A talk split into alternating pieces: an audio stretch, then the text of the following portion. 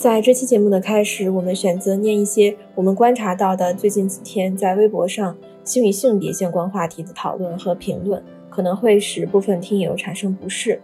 这个部分会在两分二十秒后结束，大家可以跳转后收听。你都敢公然宣扬，凭什么别人不能歧视你们？为什么说同性恋这种行为是一种病呢？那么什么才是正常的呢？这个问题根本不是问题，男女关系才是正常的两性关系，其他的都是有病。天地阴阳和合，才有万物繁荣，地球才能充满生机。如果天地是同性恋，那么地球就会一片死寂。同理，如果男人或者女人同性恋了，可以肯定的说，他们要断子绝孙，这种违背天地生生不息之道的病态就是不正常。这些 LGBT 组织以妄为常，戕害中国的大学生和小学生，从知识分子入手灌输同性恋这种病态思想，也是从根本上要减少中国的人口。同性恋都没有孩子了，中国的人口危机自然加深。国家有不允许、阻止、反对 LGBT 歧视 LGBT 了吗？你们个人喜欢谁，有什么主张，国家并没有反对，你们喜欢就喜欢，主张就主张。现在社会见怪不怪了，但是这毕竟是少数。你们之所以是少数，就是因为你们与大多数不同。你们还想宣扬你们的思想主张，这就影响的是社会问题了。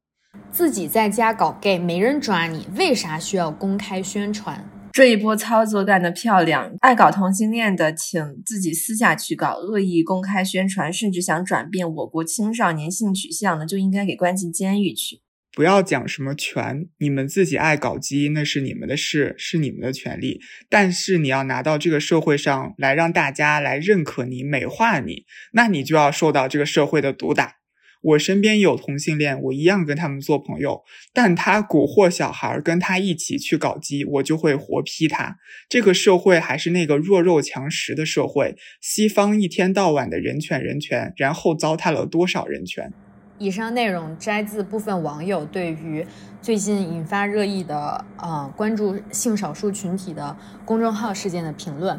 虽然我们没有机会邀请到啊这些网友 直接参与我们的节目录制，但我们非常希望嗯针对他们的这些评论发表一些我们的想法和观点。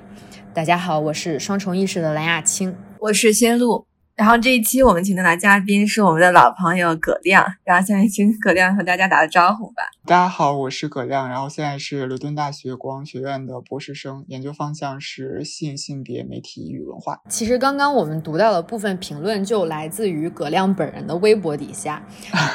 葛亮想不想和我们分享一下你看到这些评论之后的想法啊或者反应呢？就我发完我发完这篇微博的早上起来的时候，然后然后打开微博，看见有一百多条评论。我本来觉得可能大概是表达一些，就是因为这个公众号被爆破的事件的一些感慨或者一些难过，甚至带有一些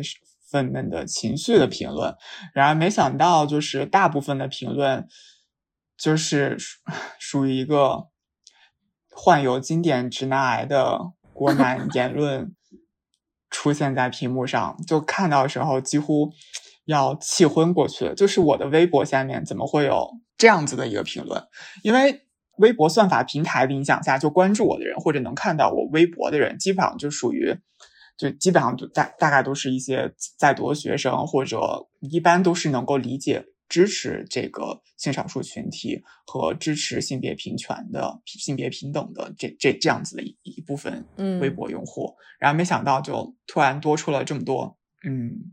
其实我看到评论的时候，我在想，就这些用户都是一些什么样的人？就是在他们的屏幕背后敲出这些字儿的人是是一些什么样的人？就能够做出这些发言的人，他们本身其实是带着对于所有的。性少数群体、非传统性别、非二元性别群体的偏见和歧视来做这些发言的，他们其实是现有的性别制度下的既得利益者，然后他们默认为，或者他们潜意识里面就已经觉得自己是这个社会的主体、大多数。那么我就是拥有话语权的那一部分人。你们那一群少数本身就应该待在你所处那个边缘，待在你应该处的那个隐蔽、不可见天日那个空间里面，而不能够在公开的社交媒体平台上去发出你们的声音。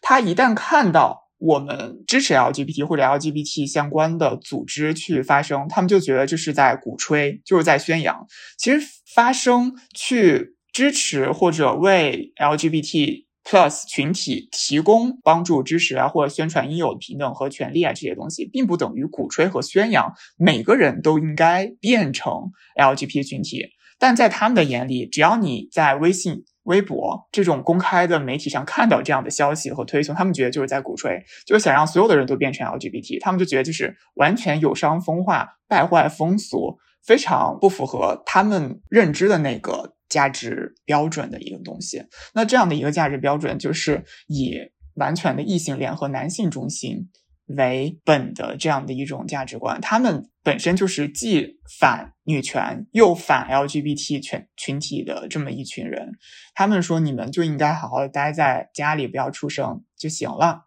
没有人歧视你，但你想，真的是是这样子吗？就有很多问题就在他们的这样的一群话术里。为什么只能待在家里呢？那你们这群异性恋为什么不待在家里自己好好搞？那为什么你们在街上牵手、接吻什么的不会被人歧视，不会被人以鄙夷的眼色去看待呢？就有很多很多问题就在他们这样的一个逻辑下。就我其实想。就刚看到肯定是想回骂过去，但是你要想反驳他们，就有一堆可以反驳的，一时堵在嘴边，又不知道从哪一条先开始去回回击他们。嗯，我其实一直在思考，为什么会有这样一群人对性少数群体怀有这么大敌意？就性少数群体的存在，碍着他们什么了吗？争夺他们利益了吗？就如果说女性离开家庭进入工作，意味着男性从家庭到社会的主导地位都在下降，因而可能会有一些男女之间的呃斗争，或者是嗯这种权力的争夺，我是可以理解的。但我不太明白，就是这种对于性少数群体的偏见和敌意，到底对这些人有什么好处？就是呃，可能有些人他的这个观点是说，嗯，这些价值观不正确的东西会。毒害祖国的青少年，但我就想问，这种所谓的关怀，难道不就是他希望自以为正确合理的价值体系仍然处在主流和主导地位吗？然后，他这种自以为正确合理的价值体系。就是这个判断得来的过程，其实是完全经不起推敲的。就虽然我怀疑这些人可能 应该不会来听我们的播客，但是还是希望就是我们这期播客能够说说服或者启发一部分人，嗯，多花时间了解真相，了解别人为什么这样做，而不是在一开始就假设别人的立场或者是别人主张的观点是不对的。然后就首先吧，今天我们可能。最想说的还是，嗯，第一，同性恋不是病。我们在嗯宣传，就是说大家要不要对同性恋群体有歧视，或者说对性少数、对性别认知，呃，有一个更多元的、更开放的态度，并不是在说我们就要拒绝现在的一切，只不过。嗯，在异性恋主导价值呃性别价值体系里面，我们对于二元对立的性别和异性恋有传统的接受，就像古时候觉得，呃女子裹脚或者是什么相夫教子就是天经地义，就是如果女生出来，女性出来读书识字，然后或者是参政，就一定是伤风败俗的事情一样，就是嗯。其实，在性别的研究理论里面，就很早就开始有这种对于呃异性恋啊，或者是呃性别只有两男女两种的这种假设，呃有很多批判。然后我们知道葛亮学习的这个性别研究方向就和这部分理论是相关的。然后，嗯，葛亮可不可以跟我们简单的介绍一下，就是嗯这个你学习的这个研究方向，它是怎么探讨社会性别构建的问题呢？怎么说呢？其实。这么这么大一个话题，其实想分享的其实有很多。当然，现在其实所有会接触到就是 gender and sexuality 或者性和性别和性向议题的同学，肯定都会去读就是朱迪斯·巴特勒的《性别麻烦》这 Gender Trouble 这一本书。这本书里面，它其实它的理论来源其实有有蛮多的，但几个主要理论来源包括就是福柯对于权力的一个重新的发明和框框框定，然后还有法国女权主义，包括韦蒂格，还有呃，就从波伏娃开始的法国女性主义，他们的流派对于二元性别体系和对于女性权利的一个。思考和批判，然后还有，尤其是他在讨论到他的这个 performativity 概念的时候，他在之前会用到这个叫 heterosexual matrix 或者 the regulation of heterocentric power，就是默认的一个异性恋者和现在的社会对于一个异性恋为中心的对于人们性向上的这么一个管控，然后他提出的。就 performativity 这个理论之外，它其实在说就是 sex 和 gender 这个区分之前，它有在讨论这个其实是很关键的一个点。就我们今天来说，就是我们可能会觉得，就是我们可能有生理性别跟社会性别的区分，就是一个是 sex 的男女和社会性别上的一个男女。然后我们可能觉得社会性别它它是社会建构的嘛，就我们身处的这么一一套经济历史和社会文化规范来。影响了我们的意识和影响我们社会性别的认同，但其实巴特勒他的一个贡献在于，其实认为自然性别在社会性别之前，自然性别 sex 本是一个更本质的一个存在，是一个更自然的一个存在，其实也是被建构的一个结果，而且正是这么一套权力规范体系导果为因的一个结果。就 sex 和 gender 它的一个区分和 sex 和 gender 的存在本身都是被建构的，而让 sex 在 gender 之前存在，就是这么。一个导果为因的这么一个权力运作的一个结果，因为这么一个二分和性别就社会性别体系的二分其实是一样，都是让人去追溯，就是本质上自然天生下来就是有这么一个雄雌和二和二元的这么一个男女的生理性别生理性别这么一个区分，这么一个区分，这么一个本质主义的划分，其实。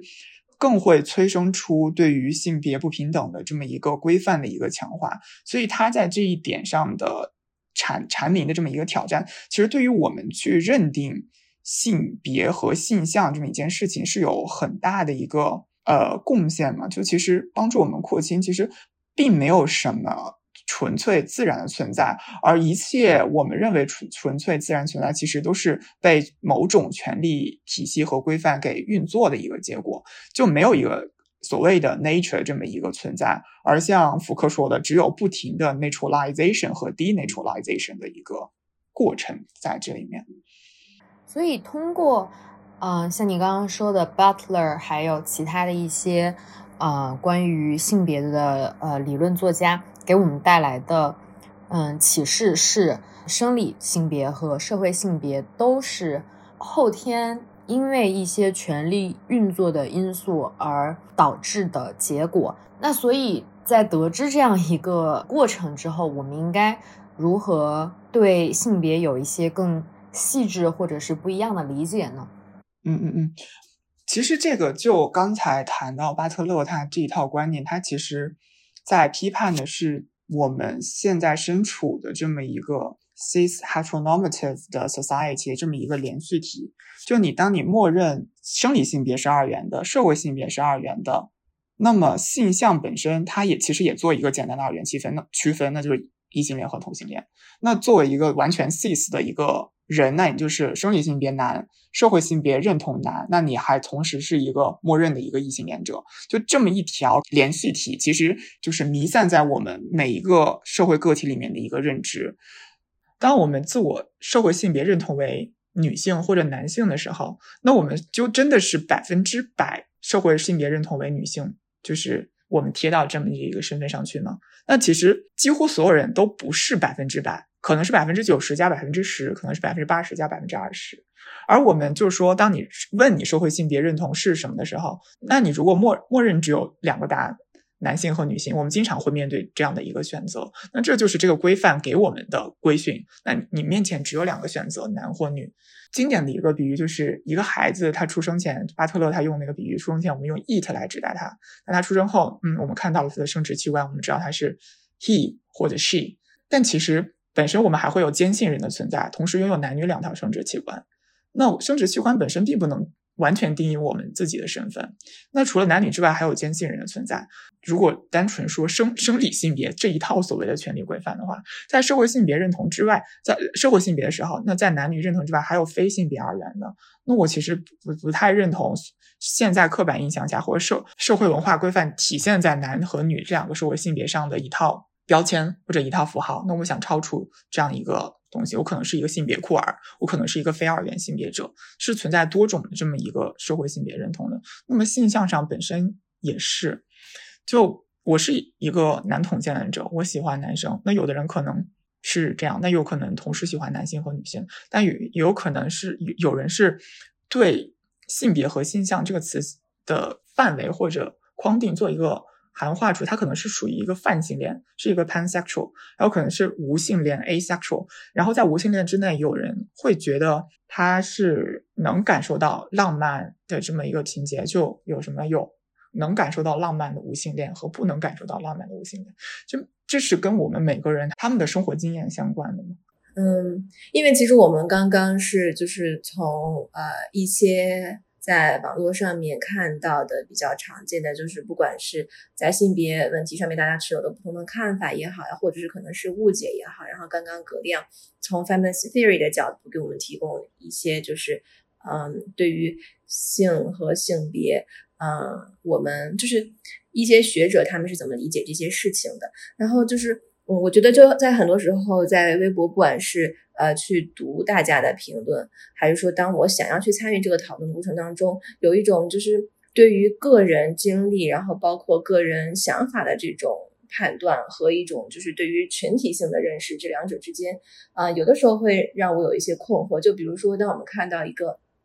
呃，我们对于一个个体来讲，就是比如说，呃，我们通过呃他的经历啊，或者是说作为我们身边存在的这么一个朋友去了解他，就自然而然可能就会尊重他的，就是不管是对自己性别的认知，嗯，还是说他自己觉得呃应该支持的某一种观点。但是在很多时候，我们在参与社会讨论的时候，这种对个体的不管是尊重啊，还是帮助，就常常在这些群体性的讨论当中消失了。就是所以，嗯。我还挺好奇的，不知道你在参观察微博讨论的时候会不会有相似的感受，就是以及 sex、呃 gender 还有 sexuality 这些话题，对于呃个体来说和对于群体来说，是否是有不同的这种讨论层面呢？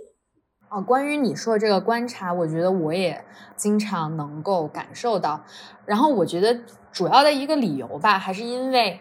当我们是在和身边的人相处的时候，其实我们是。相对而言，有一个自己去观察，然后去判断这个事情的来龙去脉的呃机会和可能的。但是如果是在网上讨论的话，就其实我们很多时候我们的意见来自于网上比较流行的意见，就是你看到大家是怎么对这件事情评论的，大家是什么样的态度，然后你为了可能。呃，融合进这个群体，或者你把自己想象成这个是就是网络讨论的一部分。当大家都在声讨，就是这样的行为啊，可可耻，然后或者说见不得光，或者什么东西是好的、正确的，你会更加失去独立判断的机会。然后，我觉得这个也牵扯到一个我就是一直在想的一个问题。比如说，我是一个女生，所以我当然能够和很多女生在社会情境当中可能会遭遇的偏见、不公，嗯，还有压迫这些问题都有共鸣。但是我确实是一个异性恋，但这不能够阻挡我去想象一个同性恋群体他的生存环境当中，在一个。以异性恋为主流的生存环境当中，可能会遇到的一些歧视和挑战，是不是就是这种亲身经历对于共情产生共情是嗯必要的呢？或者说，就是对于一些在呃我们在网络上看到的一些言论，就是我们是否可以期待有一天，如果他的身边也出现了啊一个需要帮助的？性少数群体，而且这个人可能是他的朋友，这个问题会得到改变呢？就这个问题该怎么说呢？就其实提出这个问题本身，就就有问题，嗯因为不是说就是性少数群体它真的是罕见的或者嗯就是隐蔽的、呃不可见的这么这么一群人，或就是我们觉得性少数 LGBT 群体没有那么常见。正是因为正在这样的管控下，没有声音出现，所以变得被排斥、被边缘化、被变得不可见。如果在一个足够平等跟多元的社会下，没有人想要就是嗯去遮遮掩掩、去隐藏自己的这么一重身份，只有被认为是他见不得光，被认为他不那么正当，会有违所谓的什么伦理风化这样的一个东西，然后他们才会不得不去隐藏这样一个东西。这正是就是所有的性少数群体。他呃，LGBTQ 群体在他们的生活、工作、学习中会遭受到歧视和不平等对待，并且每一重身份的人，他们所经历的痛苦是不一样的。比如说，就我自己而言，我从小学的时候，因为我声音，然后会被高年级的男生会被取笑，就是娘娘腔，会会被他们霸凌，在路上看见就开始用他们那种正在变声期的公鸭嗓、公鸭嗓在那嘎嘎嘎取笑这样的一个东西。就霸凌这个东西，对于所谓的不符合男性气质的人，不仅仅是男同性恋者，不符合男性气质。被嘲笑为娘腔的人也不一定都是同性恋者，就这一群不符合传统的霸权性的男性气质的人，他们遭到霸凌，其实根本在国内、或者在全世界不是一个少见的一个现象。女生她们或者说女同性恋，她们也会经历不一样的一个歧视和痛苦的一个状态。还有更不可见的，你和大家不一样。对，就你和大家不一样，然后就会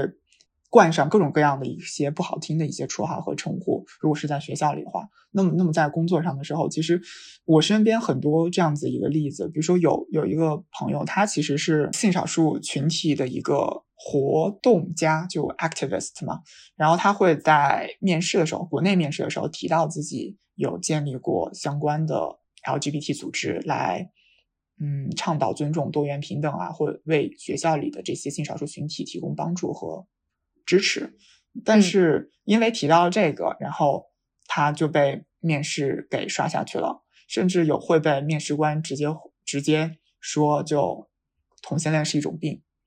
你可能要考虑去治一下这样一种东西。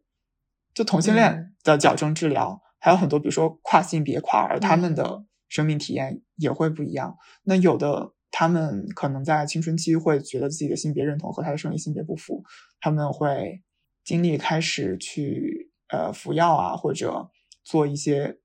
穿他们认同性别的那那些服装，但就会遭遭遇到各种各样的一个歧歧视。而且，哎，怎么说？当最开始说，就每一重身份，他们都会经历各种各样的不平等的时候，其实也会有一些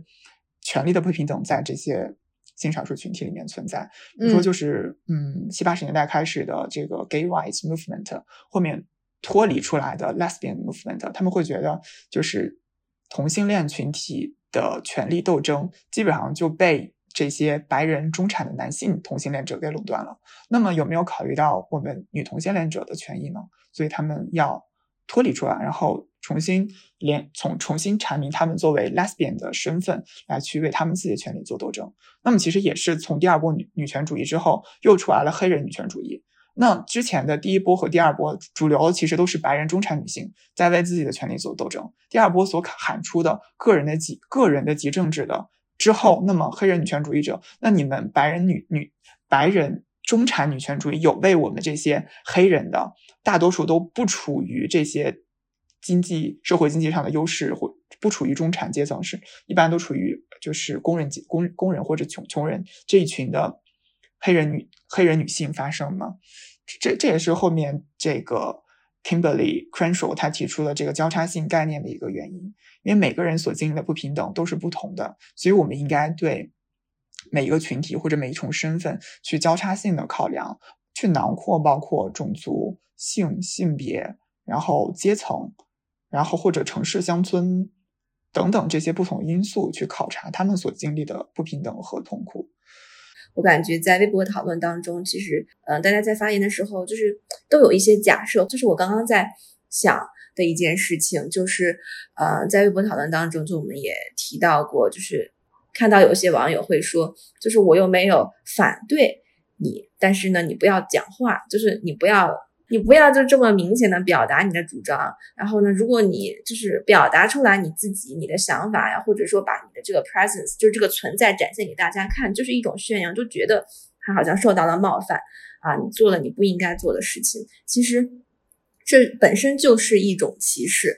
就是比如说是因为他没有。就他不允许和他不一样的人在这个社会上面获得和他一样，并且也值得得到的这样的生存空间，所以这就是一种歧视，也这这就是一种压迫。但是就是我们其实常常就是是意识不到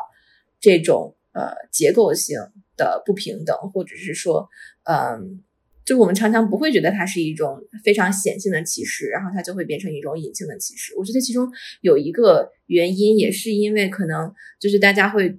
觉得这是一个更加私人领域呃的话题，就可能好像和我没有什么关系。就如果我刚刚在想一个例子，就是可能就是对于失能人士，呃，在某种程度上面行动受限的人士来讲，就如果在社会当中是把他们当做是隐形的，也就是说在公共设施上面并没有可以方便轮椅也好呀，或者是说呃，就是这种过马路的时候声音的提示呀，然后就是这些。呃，可以让不同有不同长度的呃行动或者是呃行动方面的能力的人都可以 accessible 的这些设备的话，其实本身一就是一种歧视。正是因为这些设施的消失，使得他们没有办法出现在公共空间上。我觉得这是一个可能更加看得见的。一种缺失，但是有可能在公共讨论当中，呃，尤其是对于性啊、性别啊等等这样的讨论，就变成了个人经历，就变成这样一个私人领域，反而觉得可能是更加没有办法让它 make visible 的原因了。呃，对，就其实，嗯，残障者这个点其实可能更加直观嘛。就在国内的时候，我尽管路上有盲道，但是我几乎没有见到太多就是。拿着盲盲盲棍嘛，那个叫就那个盲棍就走走的那个是视障人士，但但是在我在伦敦学习的时候，我我见到不少，遇到他们的时候，我就觉得其实为什么国内怎么说，在我生活的城市，其实人口比伦敦要要更多，那为什么我会见不到这些视障人士呢？那其实因为。没有这样一个便利出行的措施，使他们变得不可见。这种不可见性，就是因为他们面临的不平等，就没有办法获得这样的一种可供他们出行的这么一个条件，所以他们才隐身，就是被抹抹杀在我们所谓的正常人、健全人士生活的空间内。那么，其实对性少数群体来说也是一样的。那那些言论说你们就应该待在家里。那他们的言外之意是什么呢？你不应该进入到他们所处的这些公共的社会、公共事业、公众的社会生活里面，你只能处在一个私域里面来运营、来展现你的这么一个身份。这个其实跟第二波女权主义运动他们所讨论的个人即是政治的是强相关的。因为当把一个一个少数群体他们的身份完全放到一个私人领域，而不去把它认为是一个应当值得被公共探讨，或者是。political agenda 的话，那其实就是一种歧视。就比如说，所有的女性都应该生活在家庭里面，而不去让女性去参政啊，去进入到工工作里面，这就是一个很显见的一种歧视。这个跟我国的对于同性恋或者性少数群体的政策是一致的。我国对同性恋就是三三不政策：不支持、不鼓励、不反对。那么，这个并不是代表着。尊重性少数群体的权利，反而是一种更加隐性、更加有毒的一种歧视。就之前我看过一篇论文，应该是长江长江老师和另一位老师合写的一篇论文，它题目就是 “Keep them silent, keep them sinful”，让他们沉默和让他们有罪，就因为他们没有办法发声，然后那在公共的社会空间中不可见，那他们永远就要在异性恋霸权。影响下的那些人们的眼中，都是属于不可见的、不正常的、有罪的那一群人。嗯，对我特别能理解你刚刚说的这个，就是有毒的是什么意思？就我觉得，嗯，代入一下，我觉得如果我是一个性别少数群体，当然我作为女性，我觉得我已经是了，啊，就是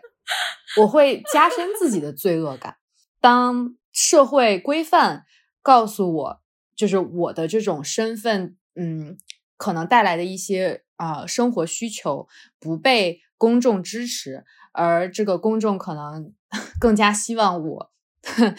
就是不要声张这些东西。如果我站出来，可能是不对的。就我觉得，可能就是会让这个群体变得更加沉默。沉默是因为觉得自己有罪，而如果我沉默了，就代表可能在别人眼里看来，我就是因为心虚，就是因为这件事情见不得光，见不得人。嗯，所以大家都沉默了，就没有人站出来，嗯，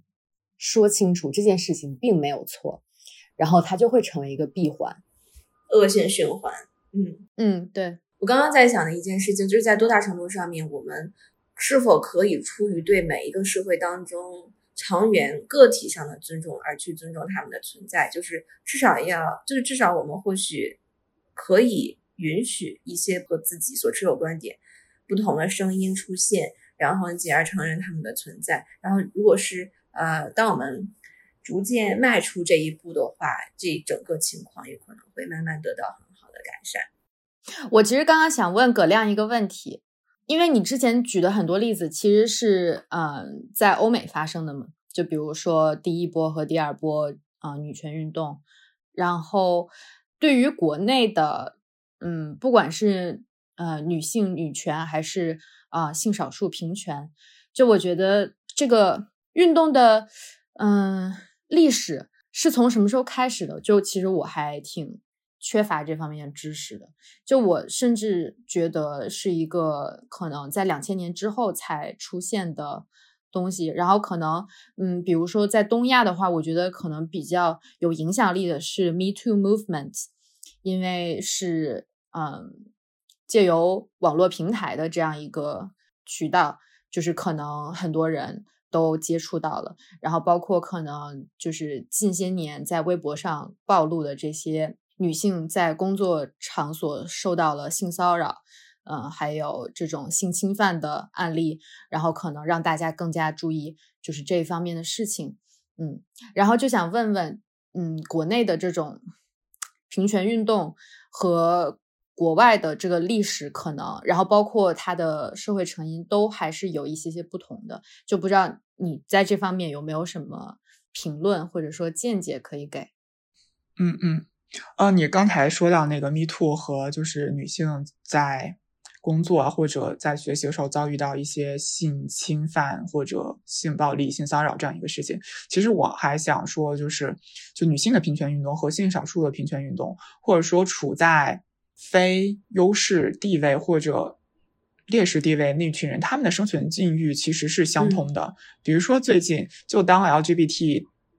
高校内 LGBT 这些社交媒体公众平台，他们被封号之后，弦子和他的朋友们，他这个微博账号也被禁言一年。所以说，就是在一个就是权力规范管控下的体系内，少数群体和弱势群体，我不我不喜欢用弱势群体这这个词啊，当然，但但就处处在非优非优势群体中的这不同身份的人，他们的生存境遇其实是连通的，都会遭受到压迫。当然，压迫本身。经历会不一样，但都会遭受到来自那些规范权利的压迫。然后再说到国内的这些平权运动，其实不是说就是我们的平权运动，直到就是我们联网之后才出来的这些，我们叫或者叫 digital feminism 啊。数字女权主义或者网络女权主义，其实我们在清末民初的时候开设女性教育学堂，或者呃，就是女性接受教育，他们可能有女女性私塾，去女性私塾里面接受教育啊，或者女性学堂，还有比如说，嗯，民国初年那些女权斗士，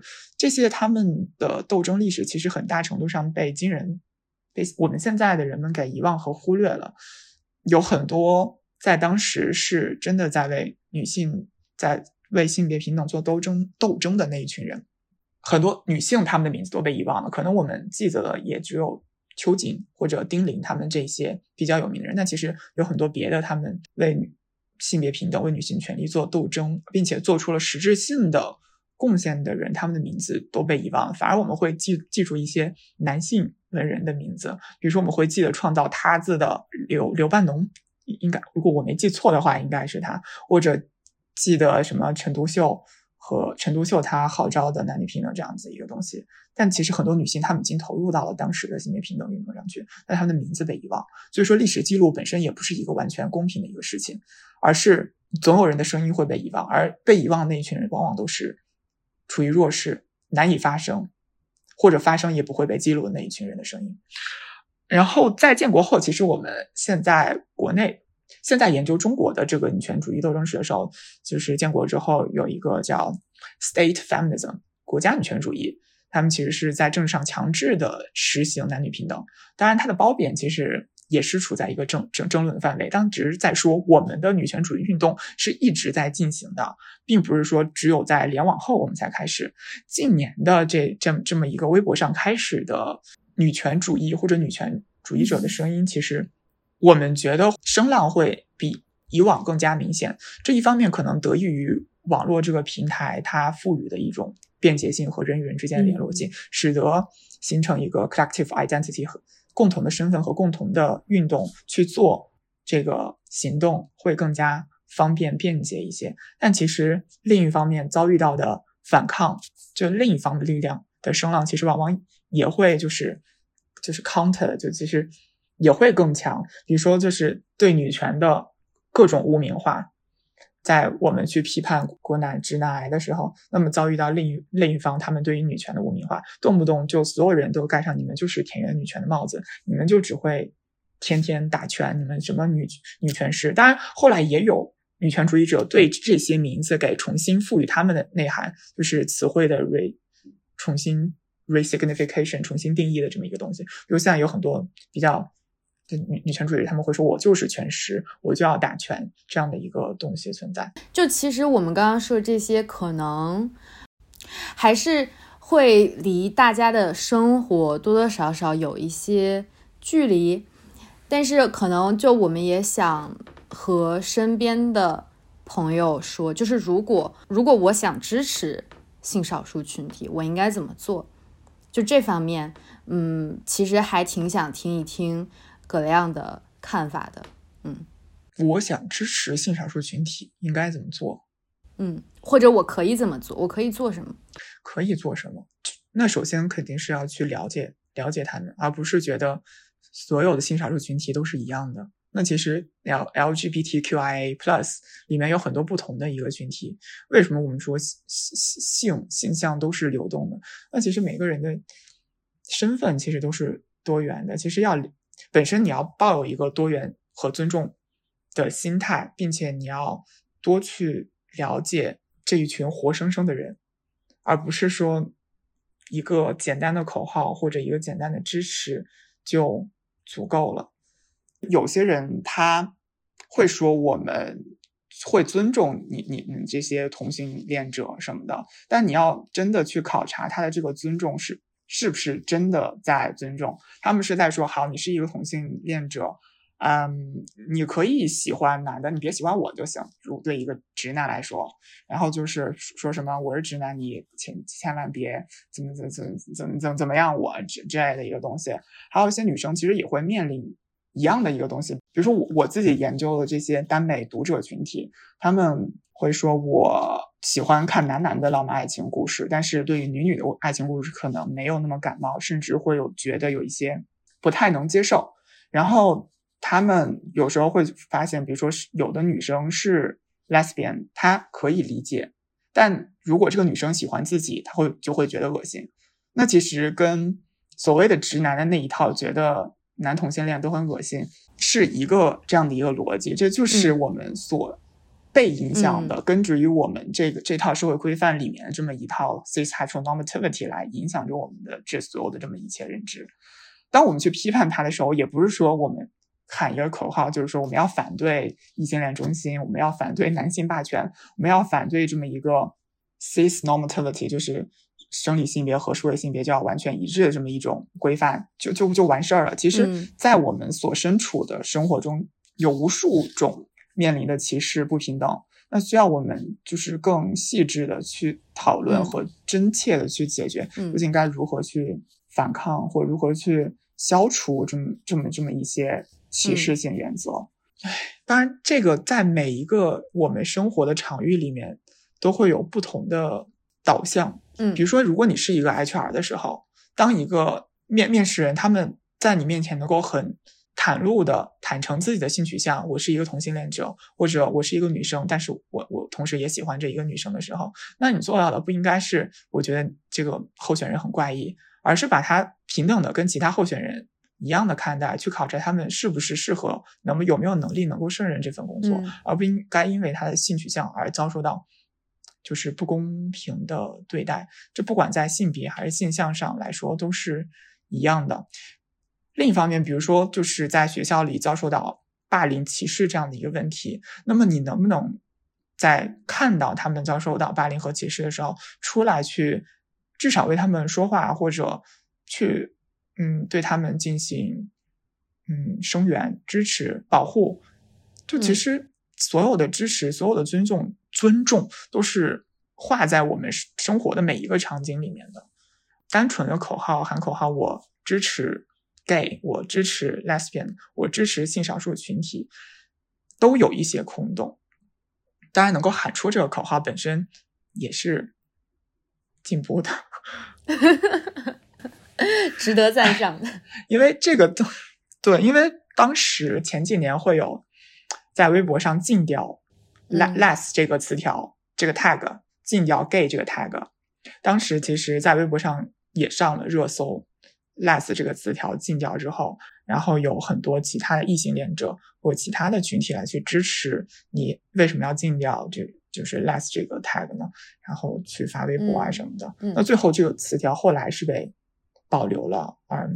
就短暂下架了一下一下子吧。如果我的记忆没错的话，嗯是是这样子的。就其实我们发声本身是有用的，当然一个人的声音是怎么说很微弱的对，但但当所有的人。所有的水滴汇聚起来，那就是大海的力量。如果要用这么非常俗套的一个比喻的话，嗯嗯，我我其实还有一点想说，想补充的，哎，说说说，来来来，补充你可以直接开始。不是补充，就是微博上很多带有民族主义情绪的国男，他们说你们这些性少数群体或者为性少数群体发声的人，都是受了西方 资本主义的蛊惑、意识形态的毒害，被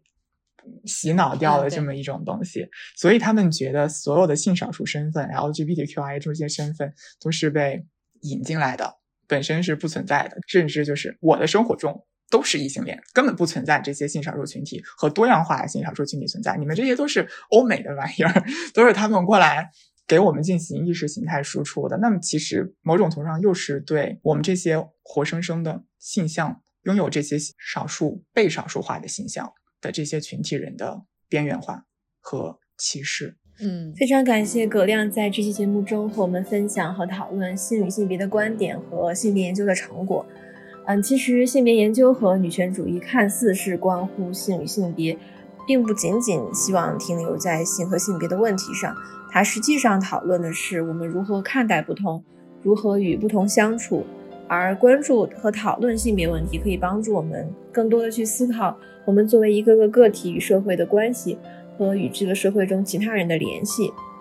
可能即使是作为顺性别，我们在生活中没有遇到很多性别的不平等、性向的不平等，但总有一些时刻，我们会站在少数派和相对弱势的那一边，不管是因为年龄、家庭背景、学历、收入，还是因为健康状况或者个人喜好。当我们是少数派的时候，可能会感到小心翼翼，会沉默。会感到压抑和随之而来的认为自己是错的。那今天的讨论可能会帮助我们理解，这不是因为我们是有罪的，是错误的，而我们的这些感受是这个社会结构深处的不平等的体现。当我们是多数派的时候，今天的讨论肯定会提醒我们，所谓保持中立和选择看不见，并不是支持和尊重。在不同的维度和社会话题上，我们需要公开、主动的发声和用行动去支持。才可以让我们在争取平等的路上更进一步。